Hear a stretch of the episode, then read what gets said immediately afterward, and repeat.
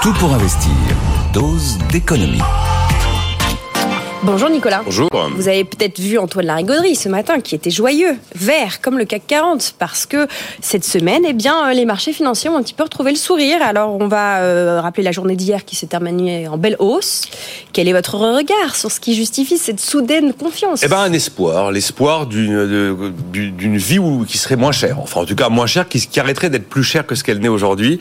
Et la volonté de croire qu'on arrive à la fin de la hausse des taux. Qu'est-ce qui s'est passé hier? On a vu effectivement, c'est assez rare en ce moment, à l'unisson l'ensemble des grands indices boursiers de la planète terminer joliment dans le vert, après que la Fed a dit qu'elle faisait une pause. Mm. Seulement, cette semaine, la BCE a dit qu'elle faisait une pause, la Banque d'Angleterre a dit qu'elle faisait une pause. La Banque de Norvège a dit qu'elle faisait une pause. Voilà un signal qui a euh, justifié euh, la réjouissance généralisée. Euh, ces taux d'intérêt des banques centrales, c'est parce que là vous parlez des finances personnelles euh, quotidiennement. Ça paraît très loin. Ça paraît très loin de nos vies. C'est très impalpable. Cet Euro Tower à Francfort qui prend des décisions de politique monétaire. Seulement c'est fondamental. Euh, c'est la clé de tout. C'est-à-dire que lorsque votre banque commerciale, pas je dis n'importe quoi, Société Générale va vous accorder un crédit de 200 000 euros pour acheter un, un appartement. En fait Là, la banque commerciale va faire ce qu'on appelle de la création de monnaie. Elle va créer 200 000 euros. Et ces 200 000 euros, elle va les chercher à la banque centrale. Et la banque centrale les lui facture. Et puis les taux sont élevés, plus la banque centrale les lui facture cher.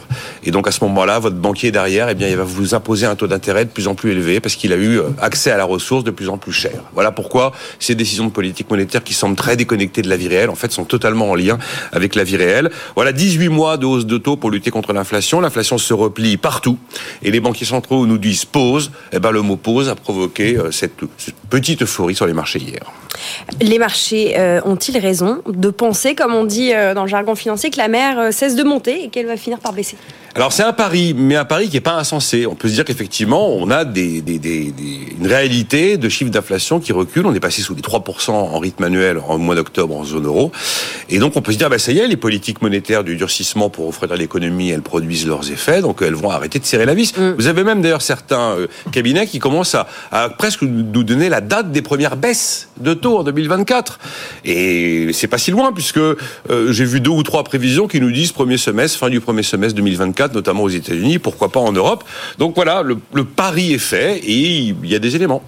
Justement, euh, ces prévisions que vous nous évoquez, est-ce qu'elles vous semblent reposer sur euh, des éléments fiables et solides? Bah, L'élément le plus fiable, c'est les banquiers qui disent j'arrête. Mmh. j'arrête, ça ne veut pas dire je baisse. Ça peut arrêter, on peut arrêter 6 mois, on peut arrêter 12 mois, on peut être sur un plateau pendant 24 mois. Après, prévoir l'inflation, c'est quand même très très périlleux. Mm. Revenez deux ans en arrière, euh, tous les meilleurs experts, y compris les banquiers centraux, se sont pour pas mal d'entre eux bien plantés sur l'inflation.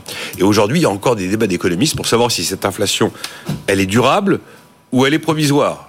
Il y a même Jean-Marc Daniel qui vous explique régulièrement qu'en fait, il n'y a pas d'inflation parce qu'on ne correspond pas à la définition purement académique de ce qu'est une inflation. J'en resterai là. Bon, il y a une grande inconnue quand même sur l'inflation. Qu'est-ce que va donner ce conflit et quel sera son effet sur les prix du gaz et du pétrole? Comme l'une des grosses composantes de l'inflation récente, ça a été les prix de l'énergie, c'est quand même pas négligeable. Objectivement, quand on fait des prévisions sur le baril, il y en a certains qui vous disent qu'on va forcément au-delà de 100. Moi, je vous dis que si l'activité s'écroule, on peut tomber à 50 dollars le baril. Donc tout est possible.